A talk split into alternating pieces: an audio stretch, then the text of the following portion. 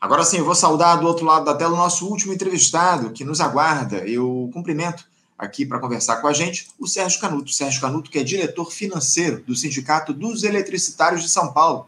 Sérgio Canuto, bom dia. Bom dia, Anderson. Bom dia, Cacau Faria e todo o pessoal que está aqui nos assistindo, nos acompanhando.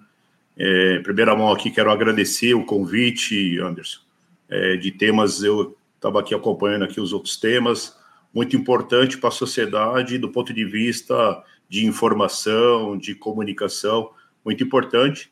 Deixar aqui um abraço do nosso presidente, companheiro Chicão, que gostaria de, de participar aqui desse bate-papo aqui, mas fica à disposição para um outro momento, por conta de um outro compromisso que ele está em Brasília. Não, eu, eu agradeço muito a presença de vocês do sindicato aqui para conversar com a gente.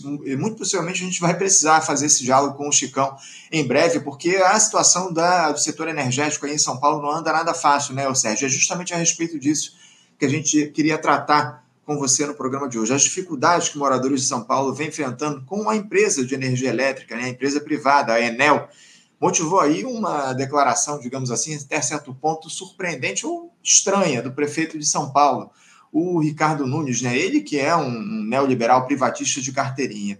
O Ricardo Nunes ele disse em uma agenda na quinta-feira da última semana, o Sérgio, que ele pediu para a Agência Nacional de Energia Elétrica, a ANEEL, para cancelar o contrato de concessão da Enel.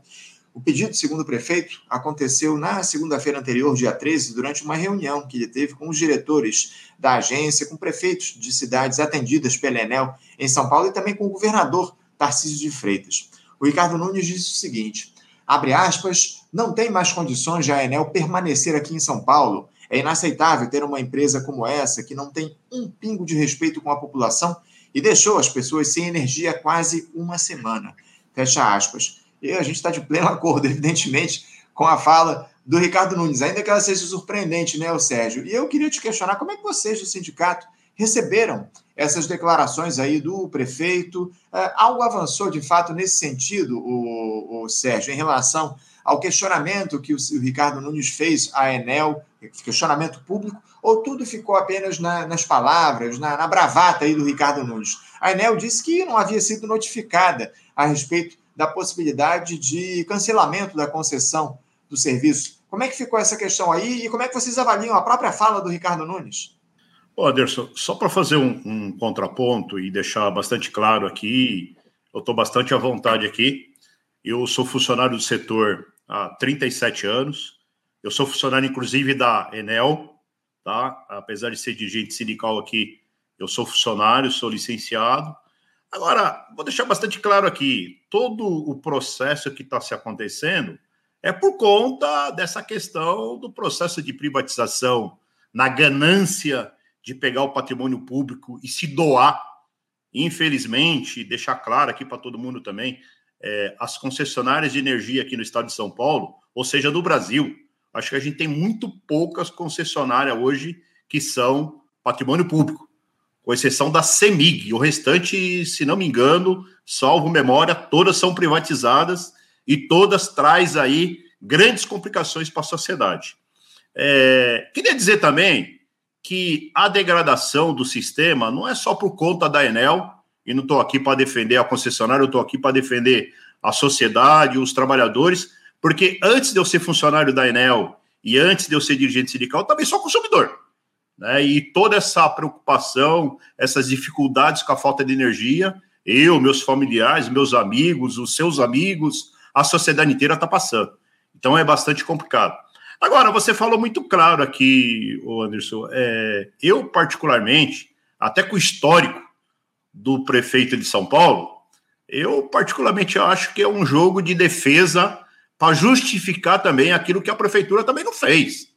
Até porque, e não estou tirando aqui as responsabilidades da concessionária de energia, ela tem todas as suas responsabilidades num sistema de é, atendimento da sociedade foi muito aquém do que deveria ser, mas existe algumas responsabilidades que aí a prefeitura também não se cumpriu.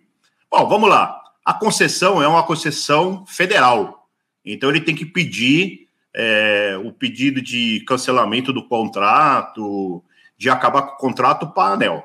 A ANEL tem que fazer uma análise, essa análise não é uma análise simples, é uma análise bastante complexa. É, salvo engano, nos últimos anos, eu só vi aí um pedido de cassação aí é, de concessão, se não me engano, do grupo Rede, que na verdade foi colocado um interventor, e esse interventor ficou um tempo lá na concessionária e depois foi abrir, aberto um novo processo de privatização. Que aí, tipo assim, Anderson, eu vou aqui colocar aqui é, a nossa dor. É, isso está mais do que claro que o sistema privatizado não funciona, porque o único interesse dos caras é levar divisas para os outros países. E para piorar um pouquinho mais, no caso nosso aqui de São Paulo, a grande maioria dos processos de privatização aqui, do, de telefonia, das companhias de energia, são tudo empresas estatais no país deles. Será que lá no país deles eles fazem o que faz aqui no nosso país? E aí vem aí o governador Tarciso, a gente vê aí o que está acontecendo com a Via Mobilidade, aí, com a CPTM, o processo de privatização que ele está colocando do metrô, da Sabesp. Será que nós queremos o que aconteceu com a energia é, nos últimos dias? Nós queremos com a água? Apesar que está acontecendo, tá? A gente liga a televisão, liga os jornais, tem gente sem água aí há 10, 15 dias. Então, é até um alerta para a sociedade, para a população, do serviço privado que não tem nenhum compromisso com a população, né? Então, na minha opinião, é um pouco de bravata do prefeito de São Paulo. É, aparentemente, pelo que a gente leu, parece que ele entrou com o pedido sim na ANEL. Agora, isso não é um negócio tão simples, né? É um negócio complexo, tem que ser feita uma série de análises. E aí, é, a Enel tem uma concessão, né? Ela chegou aqui em 2018 e ela tem uma concessão até 2028.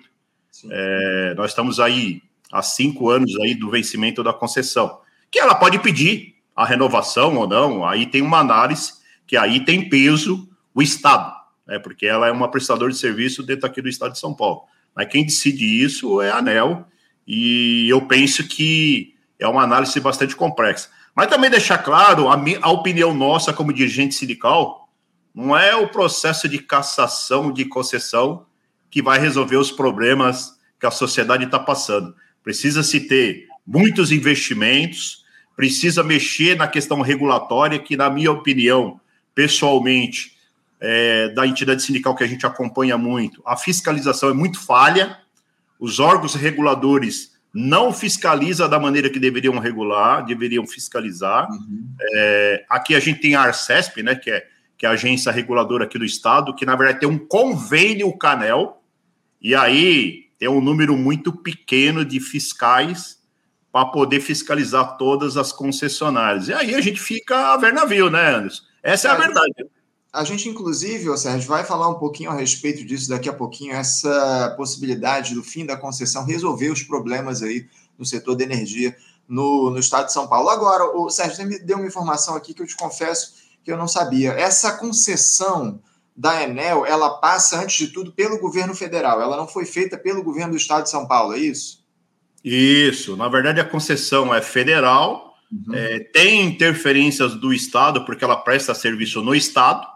Né? A agência reguladora vai ouvir o estado do serviço, a, a qualidade do serviço que ela está prestando e tudo mais, mas a decisão é da ANEL, é governo federal. Entendi. O, o órgão regulador, né, passa pelo órgão regulador e ele é o último a dar a decisão. Entendo, entendo. Agora, o, o Sérgio, a respeito desse último episódio que a gente teve aí em São Paulo, gravíssimo, aí, há cerca de duas semanas, a Enel conseguiu restabelecer o fornecimento de energia para as pessoas em quanto tempo, Sérgio? Depois daquele temporal lá do início do mês? Porque fala-se aí que demorou uma semana em determinadas regiões, enfim. Uh, o próprio Ricardo Nunes disse isso. Uh, quanto tempo demorou, de fato, para a energia ser restabelecida em toda a capital de São Paulo? Olha, o Anderson, a, o restabelecimento total é, realmente demorou muito mesmo. Muitas pessoas ficaram até uma semana sem energia. É, eu conheço pessoas que ficaram cinco, seis dias sem energia. É, o acontecimento foi um acontecimento bastante atípico, né? É, apesar de, apesar de, eu falei, eu estou há 37 anos no setor, a cada três, quatro anos, mais ou menos em média, a gente tem um evento parecido com isso, mas, por exemplo, a cada ano a gente está vendo que os eventos estão se intensificando, né? Então, a resposta da companhia com relação ao restabelecimento, ela teve falhas, é, e tipo assim, como sindicato, eu estou aqui para defender os trabalhadores, e aí a gente perdeu muita memória técnica. Lá em 2018, quando a Enel chegou aqui, a gente tinha na casa de 8.050 trabalhadores próprios, hoje a gente está na casa de 3.900, ou seja, menos da metade do quadro que se tinha lá em 2018. Lógico também, não quero colocar totalmente a culpa em cima só da concessionária. Foi feito alguns planos de incentivo à aposentadoria, e aí os trabalhadores, lógico, é, com valor a mais, acabaram pegando e acabaram saindo. Porém, a gente não teve é, um zelo para a gente poder qualificar mais pessoas e colocarem no sistema. Com isso, é, a concessionária até dá, dá suas, suas informações aí, ela alega até que aumentou o quadro, mas aumentou o quadro de terceirizado. Nós não temos nada contra os trabalhadores terceirizados, são trabalhadores tanto quanto os trabalhadores próprios, porém a gente sabe que a tratativa é diferente. Eles têm salários muito ruins, benefícios muito ruins, quando muito, algumas prestadoras de serviço que não pagam nem o salário dos caras. Nós temos exemplos aqui é, no nosso sindicato de prestadores de serviço painel que não estava depositando fundo de garantia, estão em vias de quebrar, mandaram vários funcionários embora, não pagaram, nós estamos com ação na justiça. Então, esse é o processo de precarização do sistema. Né? É, nós próprios perdemos muito, muitas mãos de obras qualificadas, pessoas que tinham um compromisso é, findo com a empresa e acabou saindo. Né? Saiu por um benefício. Ela fez alguns planos de demissão voluntária também, mas não se preocupou em repor esse quadro. Então a gente entende que a gente precisa repor o quadro de funcionários, porque, tipo assim, tem que ter aprendido alguma lição com esse evento, né, Anderson? Porque, Pô, tipo assim, não dá para a gente prever que a semana que vem não vai ter um novo ciclone desse, um novo é, terremoto do que aconteceu. Não dá também para ficar só culpando o sistema climático, né?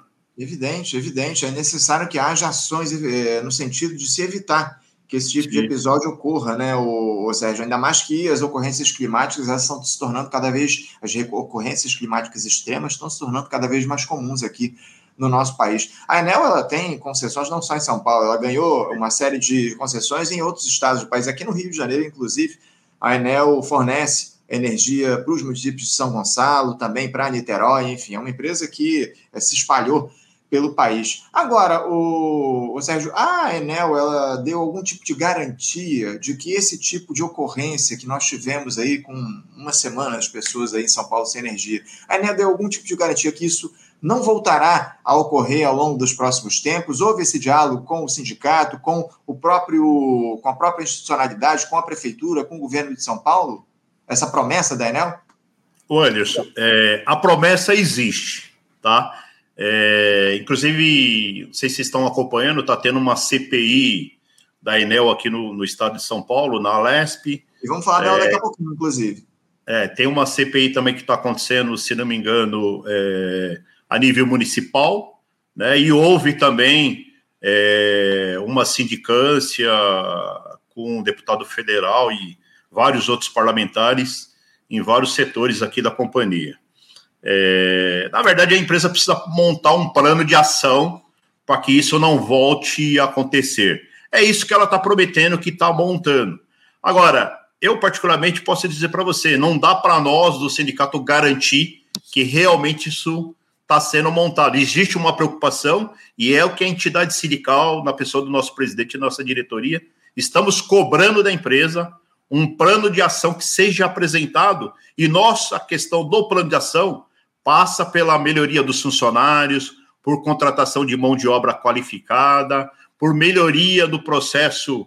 Esses trabalhadores, coitados, que estão terceirizados, têm uma condição melhor e tendo uma condição melhor, com certeza vai atender a sociedade com mais rapidez, com melhor afinco. Então passa por tudo isso. A precarização leva também a muitas dificuldades, tanto dos trabalhadores próprios quanto dos terceirizados, né? E aí precisa se investir muito na questão de manutenção. No passado, Anderson, a gente tinha é, poucas equipes de emergência. A gente tinha equipes que elas faziam é, a parte de manutenção, era a prevenção daquilo que ia acontecer. O pessoal de emergência mesmo, a gente tinha um número pequeno. Hoje a gente não tem ninguém no ponto de vista de prevenção, e hoje todas as equipes vão fazer a corretiva. Depois que cai tudo, vai lá consertar. Até porque existe uma briga muito grande dentro do processo da regulação. É, o que se paga dentro da concessão e o que não paga dentro da concessão. Né? Então, é, a gente entende que o sistema regulatório também tem que ser mexido. Não dá para ficar do sistema regulatório do jeito que está, porque, tipo assim, hoje quem está sendo mais penalizado é a sociedade, aí chega aí o órgão regulador, define alguma coisa que, do ponto de vista de melhoria para o consumidor, não melhora nada. Uhum. Existem algumas coisas regulatórias que está lá dentro do contrato, que chama DIC e FIC, que são tempo de desligamento e frequência de desligamento, que já obriga as concessionárias a pagar uma multa para o consumidor, e a ANEL sequer cobra isso das concessionárias. Isso deveria ser automático, não deveria ficar esperando o cara reclamar nem nada. Então falta uma fiscalização do setor regulatório em geral, né? É, há, problemas no setor regulatório em uma série de, de setores aqui no nosso país, né? A regulação Sim é, no, no, nosso Brasil, ela é muito prejudicada, muito dificultada. Agora, o, o Sérgio, está é, claro que essa, você inclusive citou numa das suas respostas aí a questão da perda do corpo técnico da empresa, da memória técnica é, dessas empresas a partir do processo de privatização. As demissões de profissionais têm muita experiência, que são fundamentais para manutenção, para o funcionamento dessas estruturas, dessas empresas é, que antes estatais e depois privatizadas aqui no nosso país. Isso é, é, é problemático. Uh, a gente tem essa questão de falta de energia, esse problema também se dando aqui no Rio de Janeiro, né? Inclusive, é, aqui no, na minha residência, a gente eu, eu, já, já foram, sei lá, nos últimos, nos últimos sete dias, pelo menos quatro ocorrências de queda de energia, algo muito incomum no que diz respeito ao fornecimento desse serviço básico aqui no nosso país. Uh, há cobranças de, eh, de, da institucionalidade, especialmente de parlamentares, em relação ao que está colocado, ao serviço prestado por essas empresas. Né? A Light aqui no Rio, a Enel também em São Paulo. Há municípios aqui no Rio de Janeiro, falei de São Gonçalo agora há pouco, que é, é que é um servi serviço é feito pela Enel, serviço de fornecimento de energia. Há domicílios, a Cacau mandou aqui, a nossa produtora, há domicílios a, a sem luz há dias lá em São Gonçalo, 60 mil domicílios às escuras desde o último sábado. Uh, não está mais do que claro, o Sérgio, a partir de todos esses, esses episódios que a gente tem observado ao longo desses últimos tempos, que a ideia de termos empresas de energia, não, mas não só de energia, de saneamento, serviços básicos para a população, essa ideia de essas empresas serem privadas, já não, não tem de ser descartada aqui no nosso país. A gente não tem de partir para um projeto de reestatização desses serviços aqui no país de maneira definitiva, ainda mais com o avanço desses eventos extremos e a demonstração da incapacidade dessas empresas de darem conta dessas dificuldades que temos colocadas aqui no nosso país? Ô Anderson, você, você tocou num ponto fundamental, importante, e que aí é, eu acho que nós somos é, nós temos que repercutir isso. E aí eu parabenizo aí o Faixa Livre por tocar nesse assunto, porque, tipo assim, nós, o nosso sindicato, o Sindicato dos Estados de São Paulo, e nós temos uma federação também de água, energia e meio ambiente, a qual o nosso companheiro Chical é o presidente. Nós somos totalmente contrário o processo de privatização de uma série de segmentos. Tem segmentos que não dá para ficar na mão do capital privado. Tá claro, tá claro. Vocês aí do Rio de Janeiro, o que, que aconteceu com a SEDAI aí? Hoje é a água mais cara do país. A água mais cara do país, sem nenhuma qualidade. Então, quer dizer, é um absurdo. Então, não dá para a gente é, aceitar esses processos de privatizações que são doações do patrimônio público que foi construído com o suor do povo brasileiro. E aí vão lá e se doam é a troca de outras, sei lá, de que benesses, né? Esses políticos que estão pouco se lixando com a população. Então é bastante complicado isso aí. No setor de energia, vamos dar exemplo aí, a Eletrobras, o que se fizeram com a Eletrobras. Uma empresa importante, onde representa o setor de energia, é fundamental. Pegar e venderam a, Petro, a Eletrobras de uma maneira vil e ainda colocaram lá dentro do contrato de privatização que para recomprar a empresa tem que pagar três vezes o valor que os caras compraram. Então, quer dizer, a gente, a gente fica abismado, Anderson, com o que anda acontecendo e com o que os caras colocam, inclusive no processo de privatização. Eu citei aqui a questão da via mobilidade, e agora o governo do estado de São Paulo, aqui, o Tarcísio, está nessa proposta aí de, de privatização da CPTM, e ele aprovou recentemente aqui uma anistia para as empresas privadas que são multadas através da sua má prestação de serviço, eles têm uma anistia de 50% da multa que eles teriam que pagar Cara, é um tapa na cara com luva de pelica no povo, né? Que votou nesses caras, que colocou esses caras. Agora também, né, Anderson? É, eu sei que o nosso assunto aqui é energia, é, o que está acontecendo com o setor aí estratégicos que estão sendo privatizados, né?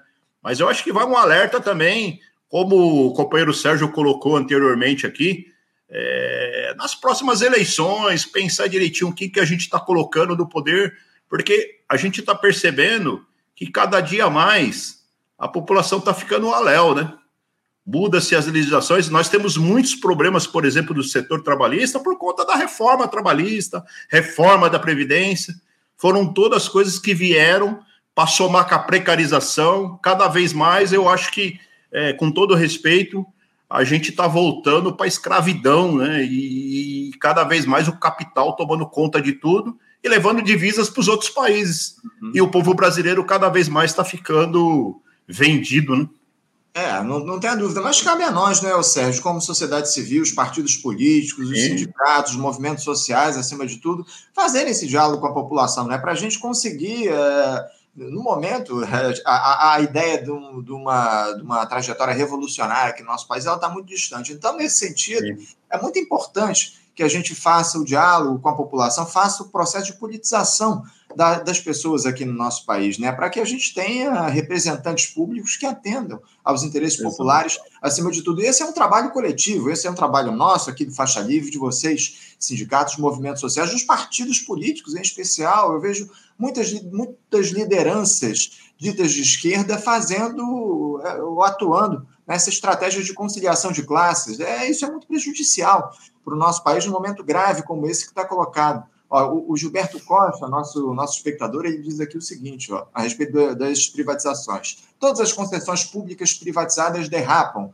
quando não capotam, mas está tudo bem, desde que os boletos estejam pagos. É por aí, né, o, Gilberto? Lamentavelmente, parece que é, para os órgãos, para os políticos aqui no nosso país, para a institucionalidade, para aqueles que ocupam cargos na institucionalidade, no executivo, no legislativo, está tudo bem, desde que, como você diz aqui, os boletos estejam pagos. Mas é evidente que não está tudo bem, né, Gilberto? É, é evidente que a gente precisa atuar no sentido de questionar essas privatizações, de questionar as escolhas que são feitas pela, por uma institucionalidade que atende à lógica burguesa no Brasil já há décadas, e infelizmente não se faz esse questionamento. É, com... Até para contribuir, Anderson, eu acho importante, até nesse momento que você falou isso, é, exemplo disso aí está os nossos trabalhadores terceirizados, né? Que, que, que nesse embrólio todo acaba sendo até mais penalizado do que nós que somos funcionários próprios, é tanto quanto a própria sociedade que fica sem energia,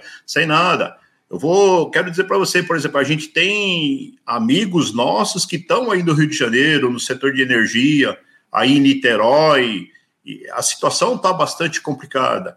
E muitas vezes a sociedade, até com aquela ânsia, com aquela raiva de falta de energia e coisa e tal, acaba inclusive até ameaçando esses trabalhadores, esses funcionários. Então eu queria aproveitar aqui até o espaço do Faixa Livre e mandar um recado para a sociedade. Eu sei que é difícil, não é fácil, mas nós temos que se unir.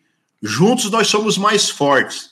Que se a sociedade também entender o lado desses trabalhadores que estão sofrendo, que são precarizados, que cumpre metas altíssimas, é, eu acho que a gente consegue, talvez, fazer um diálogo mais aberto e ir no cerne da questão. O cerne da questão é exatamente a privatização, a precarização e a falta de investimentos que deveriam ter para que os, o serviço público funcionasse de fato, né, Anderson? É isso. Precisamos de unidade na luta e precisamos, acima de tudo, de cobrar aqueles Sim. que têm responsabilidade em relação a todo esse processo que está colocado. Cobrar dos gestores públicos uma ação mais responsável, no sentido de acabar com essa casta de privilégios que estão colocados para a turma do grande capital aqui no nosso país. Sérgio, quero agradecer demais a tua participação aqui no nosso programa. A gente vai continuar acompanhando todo esse processo que vocês aí em São Paulo têm passado no que diz respeito ao setor da energia, essa, essa tragédia que foi, que é essa concessão da Enel, a concessão da energia para a Enel, enfim, isso se reproduz em outros outros lugares do país e a gente vai continuar dando espaço para esse tema aqui no nosso programa e a gente conta com vocês dos sindicatos eletricitários aí de São Paulo, tá bom, Sérgio? Valeu, Anderson. Eu agradeço aí o convite, agradeço a Cacau, a todos aqui que estavam nos acompanhando e nos colocamos à disposição. E só queria deixar aqui um salve-salve para os funcionários, para os trabalhadores, tanto próprio quanto terceirizado, que estão lutando aí para restabelecer aí as situações aí que não é nada fácil. Então, o nosso grande prazer aí de falar com vocês e estar tá sempre junto, nos colocamos à disposição, Anderson. Valeu, Sérgio. Obrigado pela tua participação. Um abraço para você. Força na luta. Até a próxima. Valeu, tamo junto. Um abraço. Conversamos aqui com o Sérgio Canuto. Sérgio Canuto, que é diretor financeiro do Sindicato dos Eletricitários de São Paulo, comentando aí um pouco do drama que os, o pessoal lá em São Paulo tem passado em relação à questão da energia elétrica, e não só em São Paulo, né? Disse aqui, esse drama, essas dificuldades se reproduzem em todo o país. Vários, várias empresas de energia aqui que foram privatizadas têm feito um trabalho, no mínimo, lamentável no que diz respeito à execução desses serviços. Né? Aqui no Rio de Janeiro, eu tenho uma mensagem aqui, vou até trazer o Alexandre Brito aqui, ele disse, Anderson, São Gonçalo está sem luz. Pois é, né, Alexandre? Eu disse aqui, mais de 60 mil domicílios em São Gonçalo estão sem luz desde sábado. A, a Ana, nossa assistente de produção aqui, ela mora em São Gonçalo e ela relatou as dificuldades que vocês aí estão é, sofrendo, enfim, a gente fez esse, tem feito esse diálogo e vai continuar tratando dessa questão da energia aqui no nosso programa e principalmente a necessidade que há de se interromper esses contratos com as empresas privadas aqui no nosso país, essas concessões que só trazem prejuízos para a população aqui no Brasil. Bom, gente, quero agradecer a todos a audiência de vocês no nosso programa de hoje. Lembrando que amanhã, a partir das 8 da manhã, estaremos aqui de volta com mais uma edição do nosso Faixa Livre. Não esqueçam de curtir a nossa, a nossa live, de compartilhar o nosso, a nossa transmissão com nos seus aplicativos de troca de mensagem, deixar as suas mensagens aqui também na nossa, nos nossos nos comentários. Essa interação de vocês, eu sempre digo aqui, é fundamental para que Faixa Livre chegue a mais pessoas nesse projeto de construção coletiva que é o nosso programa. Desejo a todos uma ótima quarta-feira, deixo meu abraço e até amanhã às oito. Você, ouvinte do Faixa Livre, pode ajudar a mantê-lo no ar. Faça sua contribuição diretamente na conta do Banco Itaú, agência 6157, conta corrente 99360, dígito 8. Esta conta encontra-se em nome do Sindicato dos Professores do Município do Rio de Janeiro e região, o Simpro Rio, uma das nossas entidades patrocinadoras, mas seus recursos são destinados exclusivamente para o financiamento do nosso programa. Você pode fazer sua doação de qualquer valor, utilizando também a nossa chave Pix que é ouvinte@programafaixalivre.com.br. Sua contribuição é fundamental para a manutenção desta trincheira progressista no ar.